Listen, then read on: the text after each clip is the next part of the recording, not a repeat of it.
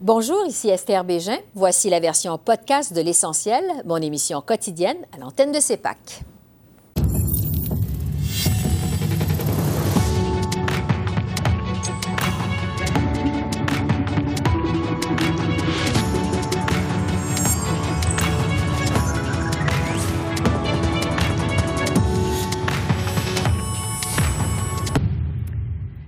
Bienvenue à cette édition de l'essentiel. Alors que la session se termine, l'heure est au bilan sur la colline du Parlement. Lors de leur dernier droit des travaux, les députés ont débattu du projet de loi anti-briseur de grève, le projet de loi C-56. Voici la leader en Chambre, Karina Gould, qui dresse le bilan législatif de son gouvernement. Avec euh, le projet sur l'abordabilité, on l'a passé le lundi soir. C'est au Sénat. On espère que ça va euh, euh, recevoir Royal Assent avant la termination du session. nous avons avancé des projets de loi importants comme les réformes de libération conditionnelle, aussi sur les armes à feu. alors, il y a plusieurs projets de loi qui sont avancés et qui vont être la loi canadienne entre la Chambre de communes et le Sénat. Alors, je crois que c'était, euh, même avec toute l'obstruction des conservateurs, on a pu avancer beaucoup de législation importante. Pour faire le bilan du Bloc québécois, je retrouve le chef Yves-François Blanchette. Bonjour, Monsieur Blanchette. Bien, bonjour.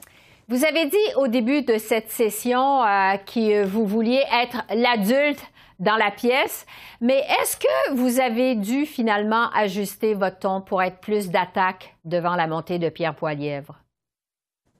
Je vais vous révéler un secret. Notre intention n'était pas du tout d'avoir les conservateurs pour cible. J'ai envie de dire parce que je ne peux rien faire à M. Poilièvre qui ne se fera pas lui-même. Euh, on est une opposition au gouvernement et plus précisément même les gains qu'on est le plus en mesure de faire dans une éventuelle élection semblent être davantage dans des comtés présentement libéraux que conservateurs. Donc, tout nous commandait de ne pas cibler les conservateurs et de nous positionner entre les extrêmes multiculturalistes, euh, j'aime pas le mot, mais je vais quand même dire woke parce que tout le monde va comprendre des libéraux et du NPD et l'espèce de droite libertarienne, hyper conservatrice euh, des conservateurs, mais je pense que la grande majorité des Québécois est entre ça et ne se reconnaissent pas dans les discours extrêmes. Notre travail à nous était de se positionner comme voix de cette grande majorité qui s'exprime peu et qu'on voit moins dans les médias parce qu'elle est moins spectaculaire. Maintenant, à la fin de la session, quand les conservateurs se sont mis à multiplier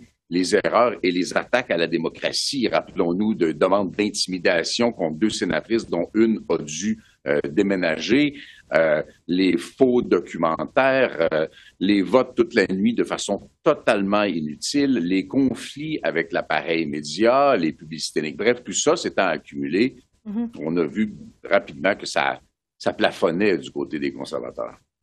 Sur le changement de cap d'Ottawa maintenant qui demande un cessez-le-feu à Gaza, c'est ce que vous demandiez au Bloc québécois également. Est-ce que vous êtes satisfait de cette nouvelle position du Canada? Elle est, euh, comment dire, elle est salutaire. Bon. J'avoue qu'il est plus facile quand on est un parti d'opposition très homogène dans sa composition parce que la religion ne joue pas de rôle dans le caucus du Bloc québécois, elle joue un rôle dans les autres caucus, il faut se le dire.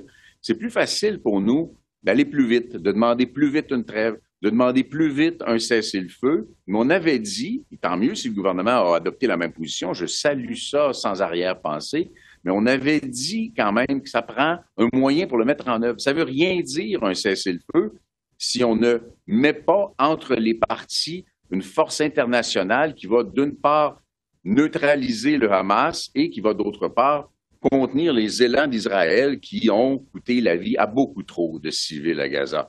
Donc, il manque le moyen. S'il n'y a pas le moyen, on sait très bien qu'à l'intérieur de quelques heures d'un quelconque cessez-le-feu, les partis recommenceraient à se tirer dessus. Donc, sans une force internationale, malheureusement, Oui, c'est important un vote de l'ONU, mais ça ne marchera pas. Les enjeux internationaux ont pris une très grande place au cours de cette session parlementaire. On pense à l'ingérence de la Chine, de l'Inde, la visite du président Zelensky. Euh, avez-vous le sentiment que ça a éclipsé les enjeux que vous vouliez défendre au Bloc québécois? Ben, évidemment, lorsque nous, on a des enjeux dont on veut parler, je pense qu'on a réussi à le faire, mais que l'actualité mondiale prend plus d'espace, il faut faire un premier constat. Ça va être de plus en plus ça. On est de plus en plus nombreux sur une seule planète qui fait figure d'être de plus en plus petite, avec de plus en plus de confrontations, avec des enjeux climatiques qui sont d'emblée internationaux, avec la réémergence de blocs très grands, hostiles les uns aux autres, avec une Russie qui est un voyou international incroyable, avec euh, la Chine qui a l'œil sur Taïwan en plus de vouloir rayonner de coloniser monétairement l'Afrique. Il y a, plein d'enjeux de ce type-là qui, qui changent la réalité du Québec et qui changent la réalité du Canada et dont on doit s'occuper. Mais ça ne doit pas négliger que le monde a aussi un enjeu de migration, donc d'immigration pour le Canada, donc de capacité d'intégration et de réussite de l'immigration au Canada comme conséquence d'une mouvance internationale à laquelle on ne se soustraira pas. Et au Québec, ben, c'est singulier. On veut bien accueillir, on veut réussir l'immigration, puis on veut aussi donner le premier outil de l'immigration. Et ça, ben, c'est la langue française. Oui. Euh, revenons justement sur ce qui se passe au Canada. Euh, je veux vous entendre sur le régime d'assurance dentaire qui a été annoncé cette semaine. Euh, encore aujourd'hui, vous avez dénoncé une ingérence dans un champ de compétences du Québec. quand on pense quand même qu'il y a près de 2 millions de Québécois en ce moment qui n'ont pas accès à l'assurance dentaire, est-ce qu'au fond, c'est pas une bonne nouvelle, ça? OK, donc ça veut dire qu'à partir de maintenant, à chaque fois où l'un ou l'autre préfère ce qui se dit à Ottawa que ce qui se dit à Toronto ou à Québec ou à euh, Victoria en Colombie-Britannique, ben, on va abandonner l'existence d'un gouvernement provincial ou québécois qui a ses propres juridictions. On va confier ça dans les mains d'une gang d'incompétents, on va se dire à Ottawa, qui ne sont pas capables de gérer leur propre programme. Ils ne sont pas capables de gérer des programmes en santé. Ce n'est pas leur juridiction. Si les Québécois veulent autre chose à Québec ou veulent plus à Québec, bien, ils vont voter en conséquence, mais ils vont voter à Québec pour ça. On va pas dire à chaque fois que ouais, je ne suis pas d'accord avec la dernière décision du gouvernement du Québec, je vais demander à Ottawa de s'en occuper. Ils vont faire quoi après quand ils ne seront pas d'accord avec la décision d'Ottawa? Demander à Québec de s'en occuper? Je nous rappelle à tous que la Constitution canadienne, le Québec n'y a jamais adhéré. Elle nous est quand même imposée. Ben, ceux qui nous l'imposent devraient au moins la respecter. Est-ce que vous avez quand même fait des gains pendant cette session parlementaire, le Bloc québécois? Savez, on est rendu en comité avec un, un, projet de loi qui éliminerait la discrimination à l'endroit des aînés. C'est gros. On est rendu au Sénat avec un projet de loi qui protège la gestion de l'offre pour nos agriculteurs à l'avenir. C'est gros. On est rendu aussi pratiquement à l'étape finale pour un projet de loi qui protège les lanceurs d'alerte. C'est gros. Aussi, à l'intérieur de projets de loi qu'on n'a pas nous-mêmes déposé, C-18 n'aurait jamais existé sous sa forme actuelle sans le Bloc et Martin Champoux. C-11 sur la radiodiffusion non plus ne serait pas en train de regarder les modalités de financement de l'appareil média sans les interventions du Bloc québécois. On aurait marché sur les enjeux linguistiques du Québec sans le Bloc québécois. On aurait imposé une immigration beaucoup plus nombreuse que notre capacité sans les interventions du Bloc québécois. Avoir une influence, c'est pas juste déposer des projets de loi et les faire adopter c'est aussi faire voter unanimement la Chambre des communes qui reconnaît qu'elle doit revoir les seuils d'immigration du Canada et consulter les provinces pour le faire. Ça prend de nombreuses formes. On a un gros bilan au Bloc québécois. Moi, j'en suis très impressionné. Malheureusement, ça ne se rend pas toujours à la population parce qu'on est toujours dans des niaiseries partisanes de croquage de pommes, puis de hamburgers, puis de votes forcés, puis de chicanes entre les grands partis, alors que nous, en effet, on essaie d'être l'adulte dans la pièce. Yves-François Blanchette, merci beaucoup et joyeuses fêtes à vous et à vos proches. Merci beaucoup. Je me permets de dire joyeux Noël. Pour faire le bilan du Parti conservateur, je retrouve Pierre Paulus, le lieutenant du Québec. Bonjour, Monsieur Paulus. Bonjour, Mme Bégin. Je commence aussi avec vous sur la scène internationale. On vous a pas vu beaucoup. pas entendu beaucoup les conservateurs sur la décision du Canada de demander un cessez-le-feu à Gaza. Euh, c'est quoi la position de votre parti là-dessus? la position est très claire par rapport à ce qui se passe actuellement au Moyen-Orient. C'est de, premièrement, on veut que tous les otages soient libérés. Très important. J'ai même eu une rencontre cette semaine avec des familles d'otages qui sont pris là-bas puis qui sont, vraiment depuis deux mois inquiets, ils savent même pas ce qui se passe avec leurs euh, leurs cousins et leurs enfants. Et également qu'on demande que le Hamas se rende, que le Hamas cesse les combats, se rende carrément et qu'il euh, libère finalement le peuple, les Palestiniens et le peuple de Gaza. Mais est-ce que vous êtes pour un cessez-le-feu ou contre le cessez-le-feu? Au niveau des opérations, l'Israël est en mesure de décider comment ils font les opérations. Pour nous, l'important, c'est que le conflit va se terminer en, ayant la libération des otages et que la, Hamas se rende, tout simplement. C'est ce qu'il faut et euh, on ne voit pas d'autres voies de sortie.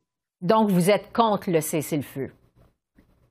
On veut, on veut libérer les otages et que la Hamas euh, se rende. C'est ce qu'on veut. Bon. Euh... Parce qu'actuellement, oublions pas que c'est la Hamas le 7 octobre qui a décidé d'attaquer de façon brutale et sauvage Israël. Et c'est actuellement, c'est à eux de, rendre les armes, de, se rendre et de libérer surtout les otages. On a beaucoup parlé des enjeux internationaux au cours de la session parlementaire qui se termine. Euh, est-ce que vous avez le sentiment que ça a éclipsé l'enjeu du coût de la vie?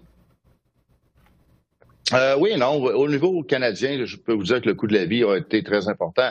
Euh, je veux dire, les gens qui ont euh, 2 millions de personnes par mois qui, qui, doivent aller dans des banques alimentaires pour manger. Euh, les taux d'intérêt en immobilier sur les prêts hypothécaires, là, on a 20% environ actuellement des hypothèques qui ont été renouvelées avec des prix à la hausse. Et là, dans prochaine, ça va être terrible. Il y a beaucoup d'hypothèques qui viennent à échéance. Les gens sont vraiment nerveux. Euh, les loyers, euh, le coût des loyers a doublé au, pays. Euh, d'avoir des maisons, les jeunes ne peuvent même pas s'imaginer avoir une maison tellement c'est rendu cher. Donc, on a le coût de la vie pour le, jour, jour le jour, comme on dit en anglais, le day-to-day. C'est vraiment la préoccupation majeure. Et on le voit dans les sondages aussi, l'inflation, les taux, taux d'intérêt, c'est ce qui marque le, le quotidien des Canadiens et des Québécois. les enjeux internationaux, c'est des enjeux qui sont hyper importants. On a euh, l'Ukraine, on a Israël, on a tout ce qui se passe ailleurs, la, Chine aussi avec les manœuvres vers Taïwan. Euh, tout ce qui, qui gravite autour des enjeux internationaux sont hyper importants hyper euh, dangereux pour la sécurité mondiale. au niveau politique, ça nous préoccupe énormément. On s'en occupe et c'est une des choses aussi qui nous fait peur comme conservateurs de voir l'état de préparation du Canada, l'état actuel des forces armées canadiennes, comment le déclin de nos forces armées, de notre l'état de je veux dire, on, on préfère faire des politiques là, de, de, je vais le dire, de mettre des tampons dans les toilettes des hommes au lieu d'avoir des équipements et des soldats pour au combat. C'est ce qu'on voit actuellement et ça, il y a, de l'incompréhension partout au niveau de la société civile. Oui. Euh, vous avez parlé des sondages. Je veux justement vous entendre sur le dernier en date, Abacus, qui a été publié cette semaine et qui démontre une baisse de 5 points pour les conservateurs dans les intentions de vote à l'échelle nationale. Euh, est-ce que vous allez devoir ajuster votre stratégie?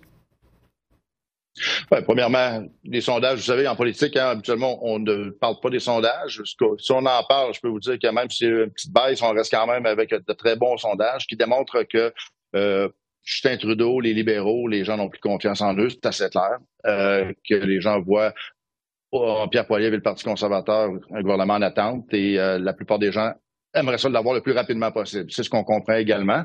Là, on a un dilemme, c'est que Justin Trudeau détient la clé de savoir à quel moment l'élection va avoir lieu. Est-ce qu'on attend deux ans pour la, fin du mandat qui sera en octobre 2025 ou si M. Trudeau va avoir le courage de dire qu'on va en élection euh, dans les prochains mois? Et ça, ben, on verra ce que le sondage final sera l'élection. Et je peux vous dire qu'actuellement, les gens ont, en ont pas mal plein de dos de Justin Trudeau et de tout ce qu'il a fait depuis huit ans. Mm-hmm. Vous dites on a eu de très bons sondages. Euh, ça m'amène à vous parler de ce qui se passe par rapport au Québec. Il y a eu effectivement plusieurs sondages cet automne. Euh, les conservateurs n'ont jamais réussi à dépasser de beaucoup la barre des 20% euh, Est-ce que vous avez plafonné au Québec, vous pensez? Non, pas du tout. On a eu des, on a eu des meilleurs sondages que le 20 Alors, les 23, 24, 25% différents, différents sondages qui ont sorti, mais il reste que pour nous, c'est toujours le défi de, pouvoir transmettre notre message aux Québécois, parce qu'il faut comprendre, je suis élu, donc ça veut dire qu'il y a des gens qui votent conservateurs, hein, dans Charlebourg et Saint-Charles, et huit autres de mes collègues, euh, d'autres secteurs aussi, qu'il y a énormément de Québécois qui votent pour les conservateurs en majorité, qui font élire des députés conservateurs. Il reste que dans d'autres régions du Québec, il faut trouver une manière de percer et de, voir que les gens euh, comprennent que les conservateurs, on est des, aussi des Québécois, puis que nos valeurs, ce qu'on défend, euh, ça, ça, revient aussi aux valeurs des Québécois. Euh, c'est toujours une question d'avoir le bloc euh, au Québec, c'est différent des autres provinces. Nous, on a quatre partis, hein, les libéraux, conservateurs, le bloc et l'NPD. Donc, ça fait une division du vote qui est plus complexe à gérer, mais d'une façon, d'un message politique, de savoir qui devrait prendre la gouvernance du pays je pense que les Québécois savent que Justin Trudeau a fait son temps, et ça, on le voit de plus en plus, c'est clair au Québec également, et que l'alternative, c'est Pierre Poilievre et les conservateurs. Pour revenir sur le bilan de la session, euh, les libéraux vous ont beaucoup accusé d'avoir nuit aux travaux à la Chambre des communes, de ne pas avoir collaboré. Euh, récemment, vous avez utilisé des tactiques euh, d'obstruction. Qu'est-ce que vous répondez aux critiques des libéraux? Hmm. Oui, écoutez, quand un gouvernement n'est pas en mesure de gérer l'agenda législatif en ayant l'appui du NPD, le NPD ont, une entente formelle avec les libéraux. Là, je veux dire, à chaque fois qu'il y a un vote ou des motions en comité, il y a toujours le NPD qui est là pour supporter. Donc, techniquement, les libéraux sont majoritaires à la Chambre des communes. Le problème, c'est qu'ils sont incapables de gérer les travaux législatifs de façon intelligente. Ils sont toujours en train de proposer, euh, par exemple, il y avait un projet de loi qui nous ont blâmé de retarder. Ils l'avaient même pas déposé. Ça, a pris 52 jours avec le projet de loi. Je pense que c'est 652. Arrive à 656. Arrive à la Chambre des communes. Puis on se faisait blâmer de retarder. Donc, c'est un peu n'importe quoi. Euh, Mais ça a été quoi la contribution des conservateurs au cours de la session qui se termine? Ben, je pense que, euh, on vous parlait de sondage tantôt, je pense que c'est assez clair. L'important pour Pierre Poilievre et le Parti conservateur, c'est le quotidien des Canadiens et des Québécois, le coût de la vie. Puis actuellement, tout ce que le gouvernement libéral a fait depuis huit ans, c'est de créer des situations qui font en sorte que le coût de la vie a augmenté, que les taux d'intérêt ont, atteint un niveau, euh, une rapidité d'augmentation du taux d'intérêt comme jamais vu depuis 40 ans. Ça, c'est des choses que, qui touchent les gens et on est en mesure de démontrer qu'on avait une préoccupation majeure pour ces enjeux, ces enjeux-là et que la priorité de Pierre Poilievre, c'est de travailler dans l'intérêt des citoyens, dans l'intérêt des Canadiens qui, qui en arrachent. Oui. Euh, Pierre Paulus, merci beaucoup et joyeuses fêtes à vous et à vos proches. Merci beaucoup. Joyeuses fêtes. Au, revoir. Merci. Et je termine le, bilan de cette session avec nos journalistes, Joël Denis Bellavance, Catherine Lévesque et Yves Malo.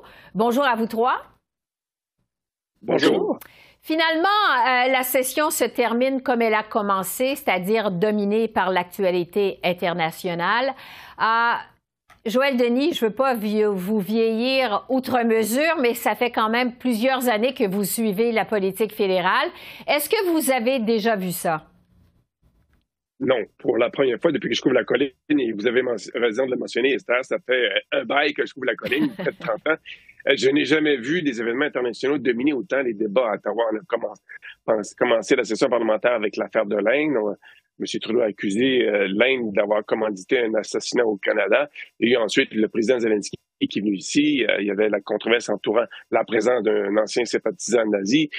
Ensuite, la guerre entre Israël et le Hamas et l'ingérence étrangère aussi, euh, qui revient aussi dans l'actualité avec la Chine. Donc, euh, autant d'événements qui ont marqué l'actualité et qui ont bousculé, je dirais, le gouvernement Trudeau, alors qu'il tente de euh, reprendre le dessus avec des dossiers domestiques qui sont quand même assez importants, comme la crise du logement et la hausse du coût de la vie. Yves, de votre côté? écoutez, le, gouvernement Trudeau a démontré que sa plus grande faiblesse, il y en a plusieurs, mais peut-être sa plus grande faiblesse, c'est les relations internationales parce que euh, le gouvernement n'a pas particulièrement brillé cet automne. Les choses se replacent un petit peu là avec la position finalement prise concernant euh, le cessez-le-feu euh, à Gaza. Mais je crois que ce gouvernement a perdu des plumes, peut-être le peu de plumes qui lui restait sur la scène internationale Et ça, ben, ça laisse des traces. Ouais. Parlons justement euh, du cessez-le-feu à Gaza. Euh, ça crée des divisions importantes dans le caucus libéral. On l'a vu, Anthony Housefather est vraiment pas content. Euh, il le dit publiquement. Catherine, est-ce que ça va laisser des traces au Parti libéral, vous pensez? Je pense que oui. Je pense que ces divisions, on les voyait déjà depuis plusieurs semaines. Hein. Il y avait ces députés qui réclamaient un cessez-le-feu depuis longtemps, qui avaient même co-signé une lettre euh, dans ce sens-là. Et d'un autre côté, on a des députés comme Anthony Housefather, comme Ben Carr, euh, qui, qui disaient, ben, justement, un cessez-le-feu, c'est pas une bonne idée. Alors euh, voilà, je pense qu'on a plusieurs députés très mécontents. Je mentionnerai aussi Marco Mendes Chino, hein, qui maintenant n'est plus au Conseil des ministres, qui peut s'exprimer librement mm-hmm. et qui a euh, une des plus grandes proportions juives dans sa circonscription, là, qui est, qui est vraiment très mécontente de cette nouvelle position du Canada. Donc, effectivement, je pense que ça va laisser des traces. Euh, je pense que vraiment, les, les divisions sont, sont plus, plus intenses que jamais, euh, plus marquées que jamais au sein du caucus libéral. Et certainement, ça va laisser des traces, je pense, par rapport à la réputation du Canada sur la scène internationale. Et d'ailleurs, je suis très, euh, en fait, très surprise que Pierre Poilièvre n'ait pas insisté sur ce point-là, d'ailleurs, cette semaine. Joël Denis, est-ce qu'il va y avoir des dommages à long terme? Ben, la communauté juive au Canada est évidemment très en colère à la suite de la décision du gouvernement Trudeau de changer sa position dans le cas d'Israël. Sauf que M. Trudeau devait quand même écouter un peu son frère parce que, euh, ce les images qui proviennent de la bande de Gaza sont horribles en ce sens que la population civile souffre euh, euh et on souhaiterait que la, Israël fasse preuve d'un peu plus de retenue et qu'on ne tente pas d'oblitérer le Gaza de la, la, carte euh, planétaire. Donc, euh, le, Canada n'est pas quand même seul hein, à prendre cette, maintenant cette position. Je vous soulignerai que l'Australie, la Nouvelle-Zélande, des alliés du, pays euh, du, du, Canada dans le G7 ont aussi pris la même position. La France, par exemple, le Japon. Donc, on ne fait pas forcément bas à part, mais c'est un changement qui a des conséquences, évidemment, sur le plan politique intérieure. Et on le voit déjà avec la colère qui est exprimée par la communauté juive. Alors, on verra les suites de ça. Euh, un mot sur le président de la Chambre des communes, Greg Fergus, qui se retrouve encore sur la sellette. On apprend qu'il a participé à un événement pour des militants libéraux provinciaux au Québec. Yves, il portait pas les habits du président de la Chambre des communes, mais est-ce que c'est vraiment un autre scandale, comme le disent les conservateurs? Euh, moi, je trouve que non, parce que euh, évidemment, euh, M. Fergus, c'est un député libéral qui l'appuie des libéraux. J'avoue que ça manque de jugement, mais ça me scandalise pas outre mesure. Tout comme je suis pas tombé en bas de ma, chaise quand j'ai appris par CBC cette semaine qu'Andrew Scheer lui-même, celui qui mène la charge principalement contre M. Fergus, a reçu une amende au mois de juillet dernier de 500 dollars pour avoir euh, fait euh, une vidéo dans son bureau avec le matériel du Parlement. Alors, euh, ce qui est bon pour l'un devrait être bon pour l'autre. Bien sûr, M. Fergus ne sort pas de, façon très grandie de, de cet événement-là.